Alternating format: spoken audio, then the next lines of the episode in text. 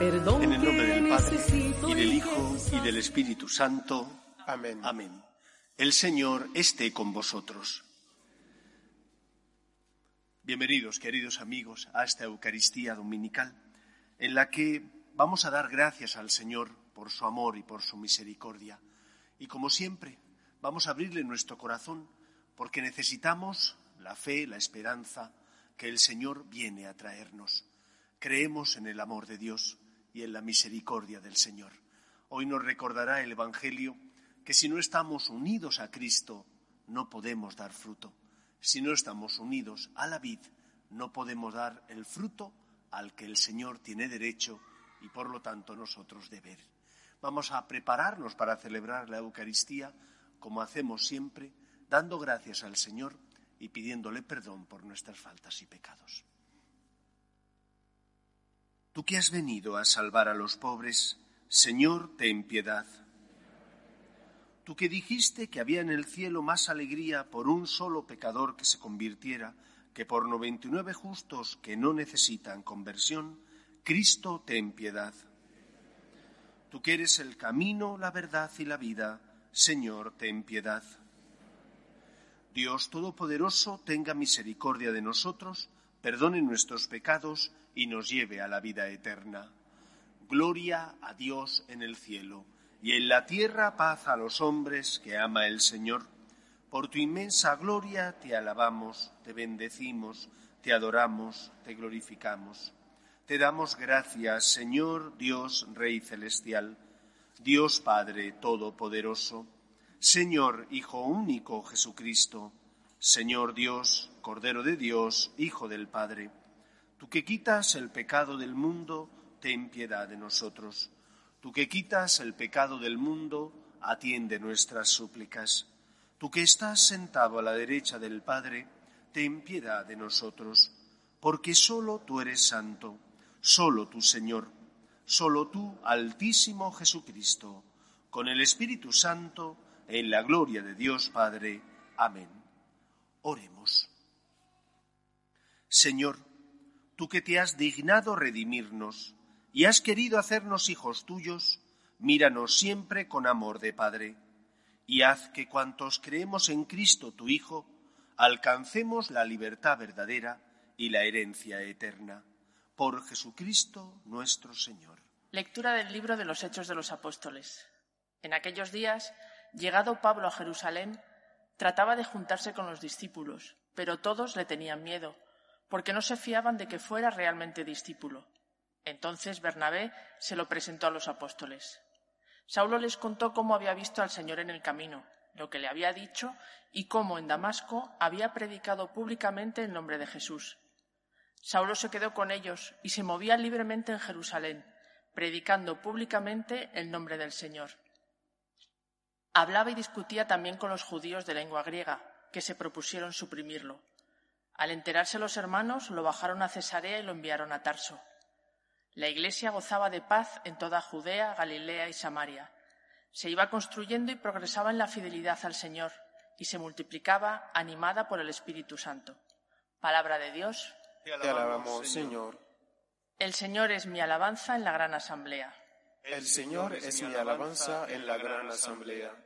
Cumpliré mis votos delante de sus fieles. Los desvalidos comerán hasta saciarse. Alabarán al Señor los que lo buscan. Viva su corazón por siempre. El, Señor es mi alabanza en la gran asamblea. Lo recordarán y volverán al Señor hasta de los confines del orbe. En su presencia se postrarán las familias de los pueblos. Ante Él se postrarán las cenizas de la tumba. Ante Él se inclinarán los que bajan al polvo. El Señor es mi alabanza en la gran asamblea. Me hará vivir para Él, mi descendencia le servirá. Hablarán del Señor a la generación futura, contarán su justicia al pueblo que ha de nacer, todo lo que hizo el Señor. El Señor es mi alabanza en la gran asamblea.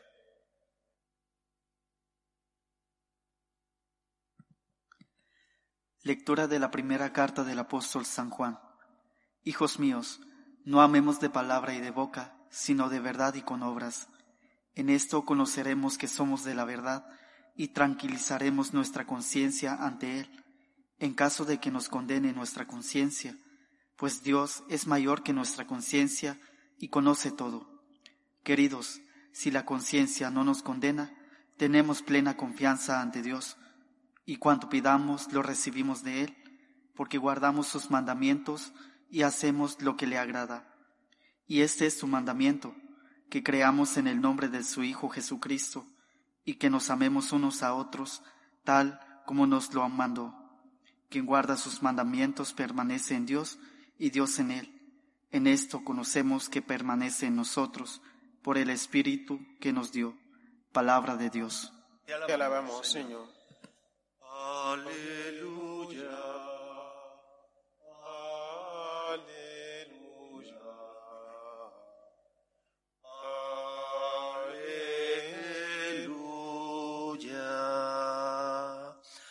El Señor esté con vosotros. Y con tu espíritu. Lectura del Santo Evangelio según San Juan. Gloria a ti, Señor.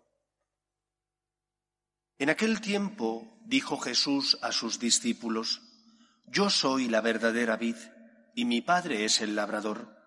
A todo sarmiento mío que no da fruto lo arranca, y a todo el que da fruto lo poda, para que dé más fruto.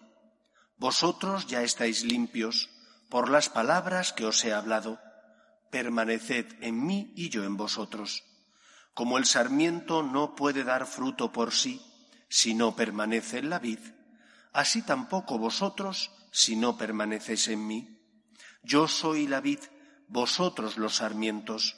El que permanece en mí y yo en él, ese da fruto abundante, porque sin mí no podéis hacer nada. Al que no permanece en mí lo tiran fuera, como el sarmiento, y se seca. Luego los recogen y los echan al fuego y arden. Si permanecéis en mí y mis palabras permanecen en vosotros, pedid lo que deseáis y se realizará. Con esto recibe gloria mi Padre, con que deis fruto abundante. Así seréis discípulos míos. Palabra del Señor. Gloria a ti, Señor Jesús. Uno de los mayores problemas que sufrimos los cristianos proviene de tener con Dios una relación que no es la adecuada, debido a que hemos hecho a Dios tan cercano a nosotros, que lo es. Cristo, la segunda persona de la Santísima Trinidad, sin dejar de ser Dios, asume nuestra condición humana, se hace pobre, se hace cercano a nosotros para compartir con nosotros su vida divina. ¿Cuál es el riesgo de la encarnación? El riesgo de la encarnación está en que nosotros que somos los beneficiados de la misma, hagamos una mala interpretación de ese acontecimiento. A lo largo del Antiguo Testamento, Dios se revela al pueblo de Israel como el Señor, el Todopoderoso. Muestra a su pueblo que sólo Él es el Señor, que no existen más dioses, que lo demás son ídolos, es decir, dioses humanos creados por los hombres, que no son verdaderos dioses, que no han creado nada ni pueden salvar a nadie. Solo Él es el Señor, Yahvé es el Señor. Esta enseñanza del Antiguo Testamento se tiene que poder conjugar con la enseñanza esencial del Nuevo Testamento. Dios es Padre, porque te ama envía a su Hijo al mundo. Él, sin dejar de ser Dios, muere en la cruz para salvarnos, resucita venciendo a la muerte y comparte con nosotros su victoria sobre el pecado y la muerte. Antiguo y Nuevo Testamento son dos partes de un mismo todo y por lo tanto nos ayudan a tener con Dios una relación equilibrada. Pero el riesgo que corremos es obviar una parte para centrarnos en la otra. Si nos quedamos en el Antiguo Testamento, falta la plenitud de la revelación de Dios a los hombres, que es Cristo y su enseñanza. Y si obviamos el Antiguo Testamento, falta una parte esencial de lo que Dios quiso dar a conocer a su pueblo, que Él es el Señor. Y esto es fundamental porque solo desde el equilibrio del Antiguo y Nuevo Testamento podemos tener con Dios una relación basada en la verdad y en la justicia. Porque ese es el problema. Somos a veces tremendamente injustos con Dios. Y somos injustos con Dios cuando pensamos solo en nuestros derechos y nos olvidamos de nuestros deberes. Los padres, porque amáis a vuestros hijos, les enseñáis a distinguir el bien del mal. Les enseñáis cuáles son sus derechos, pero también cuáles son sus obligaciones. Y unos padres que no enseñan a sus hijos cuáles son sus deberes, les hacen un flaco favor. Si les aman, les enseñarán a distinguir el bien del mal, les enseñarán que tienen que cumplir con sus deberes porque es su deber sin esperar nada a cambio, ni una contraprestación a cambio. Es tu deber. De igual manera que papá y mamá se preocupan de que no falte nada en casa, de que la casa esté como tiene que estar, de que la vida familiar sea una vida familiar completa, los hijos tienen que cumplir con sus deberes y con sus obligaciones. Esto es algo obvio, aunque desgraciadamente en nuestros días muchas veces esto se olvida. ¿Qué pasa en nuestra relación con Dios? Cuando nos olvidamos de que Dios tiene derechos, de que Dios como Señor y como Padre tiene derechos y le empezamos a tratar como si fuera igual a nosotros.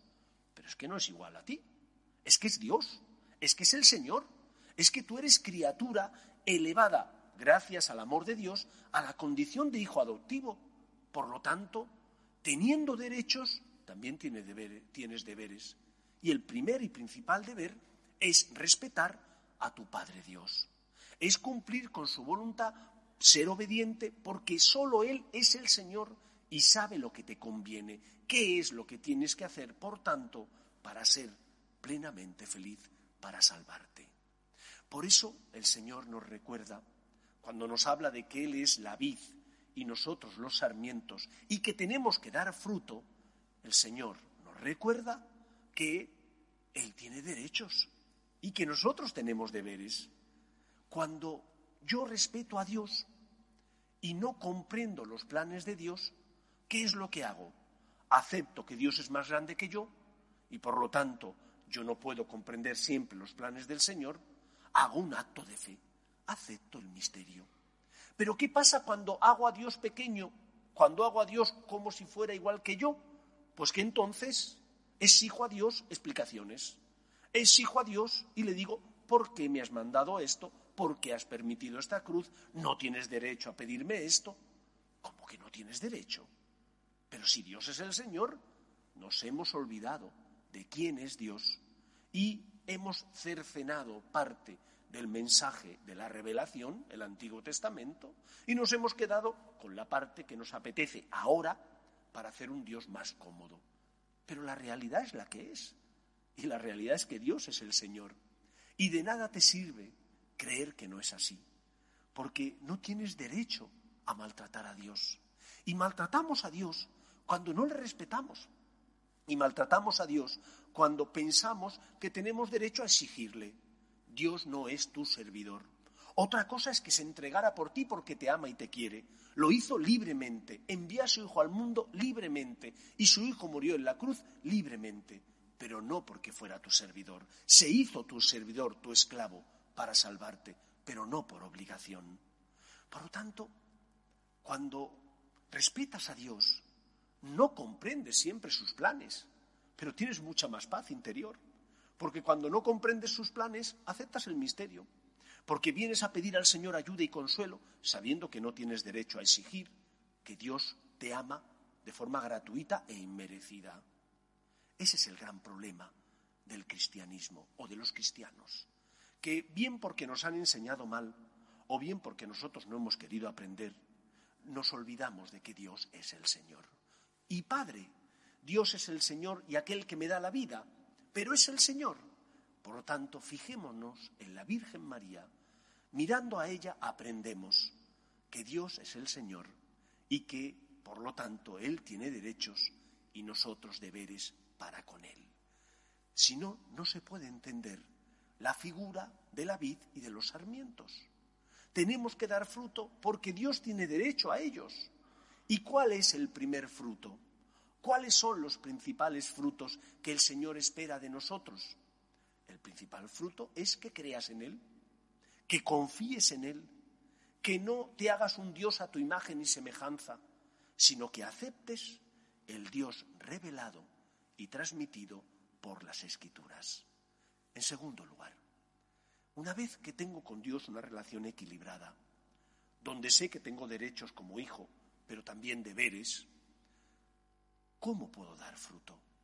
Porque muchas veces deseamos dar fruto, pero nos damos cuenta de que no tenemos fuerzas. Solo podemos dar fruto, dice Cristo, si estamos unidos a la vid. ¿Y qué significa estar unidos a la vid? Significa que de igual manera que el sarmiento, cuando es cortado, se seca y solo sirve para quemarlo, si nosotros no tenemos con Dios una relación personal, que es la que Él quiere que tengamos, no podemos dar fruto, nos secamos. Nuestro corazón, nuestra bondad natural, si no se le alimenta, se agota. Es como un acuífero del que estuviera sacando agua constantemente y sacas más agua de la que entra, se seca. Y todos conocemos campos que no se pueden regar porque se han sobreexplotado los acuíferos, no se ha respetado el tiempo para que el acuífero se volviera a llenar y por lo tanto el pozo se ha secado. ¿Cuándo me seco? Me seco cuando pienso que no necesito a Dios, que sin Dios puedo luchar y hacer aquello que quiero conseguir, que no necesito a Dios y que voy a superar mis debilidades solo con mis fuerzas, o que ¿para qué rezar? ¿O para qué confesarse? ¿Para qué practicar los sacramentos si vuelvo a caer cuando me falta fe y me alejo del Señor? Solo podremos dar fruto, el fruto que el Señor espera, al que tiene derecho, si tenemos con Él una relación personal, la que Él quiere tener con nosotros de amor. Se hace hombre, el Hijo de Dios, se encarna para hacerse el encontradizo, para que no te encuentres solo en tu vida ante las dificultades, tanto morales como físicas, para que sepas que estás acompañado. El problema no es que Dios no se acerque, Él se acerca. El problema es que nosotros tenemos tiempo para todo y para todos, menos para, Él. Si nos parece que estamos necesitados porque tenemos algo que pedir, entonces encontramos un hueco. Pero si nos da la impresión de que no tenemos que pedirle nada material, ni la salud de alguna persona que queremos o amamos, a veces nos cuesta mucho encontrar un tiempo para rezar, para confesarnos, para venir a misa si no es precepto o incluso siendo precepto. ¿Cómo vas a vivir si te has alejado de aquel que te da la vida? ¿Cómo vas a luchar contra las tentaciones si te has alejado de aquel que te protege, que te da fuerzas? El problema es no que Dios no nos ame o nos perdone, Dios nos ama y nos perdona. El problema es que nos hemos alejado de Él. Es que no le permitimos que cure y sane nuestras heridas. Porque no hacemos oración o porque cuando venimos solo venimos a pedir y rara vez venimos a dar gracias o venimos a decirle simplemente, Señor, vengo porque te quiero y te amo. Eso es tener relación con Dios. Eso es estar unido a la vid, alimentarte de la gracia y del amor de Cristo. ¿Para qué instituyó el Señor los sacramentos? Los instituyó para nuestro auxilio. Son signos sensibles que se ven y se experimentan de la gracia invisible. Pero tú a veces no estás, tú a veces te alejas. En muchos momentos el Señor quiere, pero tú no le dejas. Si no estamos unidos, no podemos dar fruto. ¿Qué significa estar unidos a Cristo? Tocar al Señor, dejarle que Él te toque, significa rezar, practicar los sacramentos, porque son auxilios para la vida divina que nos consuelan, nos dan fe y esperanza. En tercer lugar, ¿qué frutos tengo que dar como buen hijo que soy de Dios? El primer fruto, como os he dicho, es confiar en Él. El primer fruto es tener con Él la relación que Él quiere tener con nosotros, una relación basada en el amor. Dios es mi Padre, yo soy su hijo. Y si estoy unido a Él y le intento amar, daremos los frutos que el Señor espera. que es, en primer lugar, el fruto de la conversión, que no significa que seamos perfectos y lo hagamos siempre todo bien. Significa que iluminados por Cristo, que es el camino que nos lleva a la vida, sabremos distinguir el bien del mal y, por lo tanto, sabremos cuál es el camino que tenemos que seguir, viviendo los mandamientos, los diez mandamientos de la ley de Dios, el mandamiento del amor, los mandamientos de la Santa Madre Iglesia, porque tengo conciencia, sé distinguir el bien del mal. Y si he tropezado, porque tengo conciencia, sé que he tropezado. Me levanto, pido perdón, pido al Señor ayuda y vuelvo a empezar. La conversión significa poner nuestra vida en manos del Señor, dejar que Él me guíe, que me guíe para evitar la tentación, para evitar caer en el pecado, pero que si he caído también me deje guiar por Él para levantarme y volver a empezar. Y solo de esa manera, estando unidos a Cristo, daremos los frutos que el Señor espera a los que tiene derecho. Las buenas obras que tenemos que practicar, hacer el bien, evitar el mal, tener misericordia de los que pasan a nuestro lado y ser humildes. Si hemos caído, creemos en el poder de Dios, en el poder de la gracia. Nos levantamos y volvemos a empezar. Porque como dijo San Pablo, donde abundó el pecado, sobreabundó la gracia. Tenemos esperanza, no porque seamos más fuertes que las tentaciones, sino porque hay alguien que es más fuerte que el pecado. Ese es Dios. Él nos protege, nos sostiene, cura y sana nuestras heridas. ¿Cómo daremos fruto? Estando unidos a aquel que es el camino que nos lleva a la vida. Ese es Cristo. Que el Señor nos ayude. Nos ponemos en pie. Creo en un solo Dios, Padre Todopoderoso, Creador del cielo y de la tierra, de todo lo visible y lo invisible.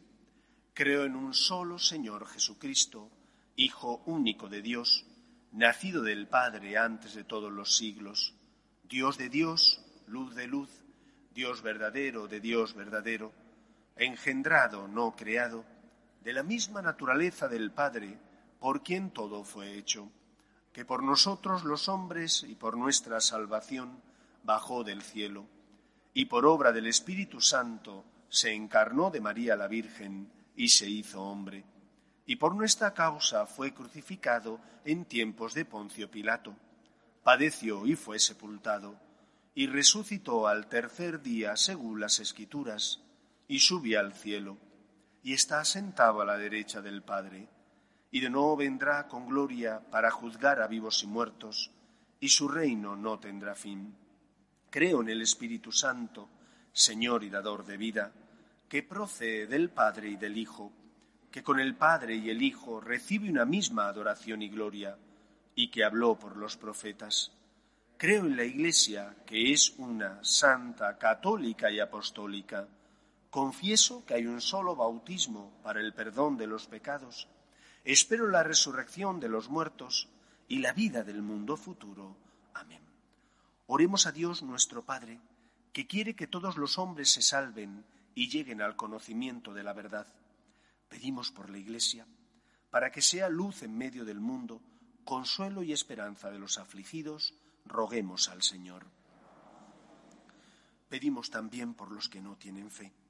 Especialmente pedimos por los enfermos, por las familias rotas, por las víctimas del aborto, roguemos al Señor. Pedimos también por las vocaciones, a la vida sacerdotal y a la vida consagrada, para que aquellos que sienten la llamada sean generosos respondiendo, roguemos al Señor. Pedimos por nuestros hermanos difuntos, para que descansen en paz en el seno de Dios Padre, roguemos al Señor. Pedimos por nuestros gobernantes para que promuevan el bien común de la sociedad, aprobando leyes que defiendan la dignidad de la persona, roguemos al Señor. Y pedimos por todos nosotros que vivimos aquí en la Comunidad de Madrid, que próximamente, el martes, estamos llamados a las elecciones, para que votemos en conciencia a aquellos partidos políticos que mejor recojan la doctrina moral y social de la Iglesia, roguemos al Señor. Escucha, Padre, las súplicas de tus hijos que nos dirigimos a ti confiando en tu amor. Te lo pedimos por Jesucristo nuestro Señor. Te presentamos.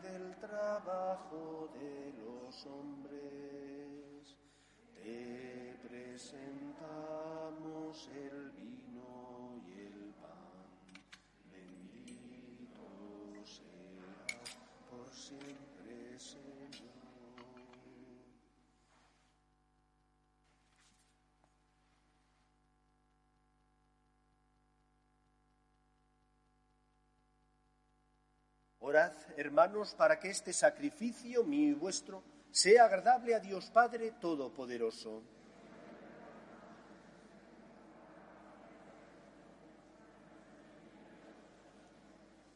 Oh Dios, que nos haces partícipes de tu única y suprema divinidad por el admirable intercambio de este sacrificio, concédenos alcanzar en una vida santa la realidad que hemos conocido en ti por Jesucristo nuestro Señor.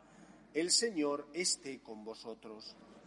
Levantemos el corazón. Demos gracias al Señor nuestro Dios. En verdad, es justo y necesario, es nuestro deber y salvación, glorificarte siempre, Señor, pero más que nunca exaltarte en este tiempo glorioso en que Cristo, nuestra Pascua, ha sido inmolado, porque Él no cesa de ofrecerse por nosotros, intercediendo continuamente ante ti. Inmolado ya no vuelve a morir, sacrificado vive para siempre. Por eso, con esta efusión de gozo pascual, el mundo entero se desborda de alegría, y también los coros celestiales, los ángeles y los arcángeles cantan sin cesar el himno de tu gloria. Santo, santo Santo es el Señor, Dios del universo. Llenos están el cielo y la tierra de tu gloria. Osana en el cielo. Bendito el que viene en nombre del Señor. Osana en el cielo. Santo eres en verdad, Señor, fuente de toda santidad. Por eso te pedimos que santifiques estos dones con la efusión de tu Espíritu, de manera que se conviertan para nosotros en el cuerpo y la sangre de Jesucristo nuestro Señor el cual, cuando iba a ser entregado a su pasión, voluntariamente aceptada, tomó pan, dándote gracias lo partió y lo dio a sus discípulos diciendo, Tomad y comed todos de él, porque esto es mi cuerpo, que será entregado por vosotros.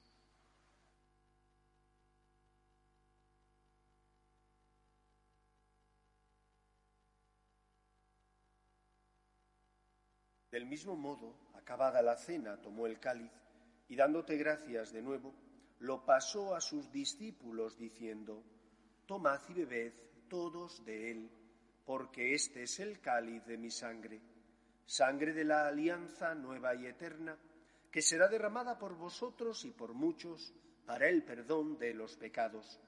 Haced esto en conmemoración mía.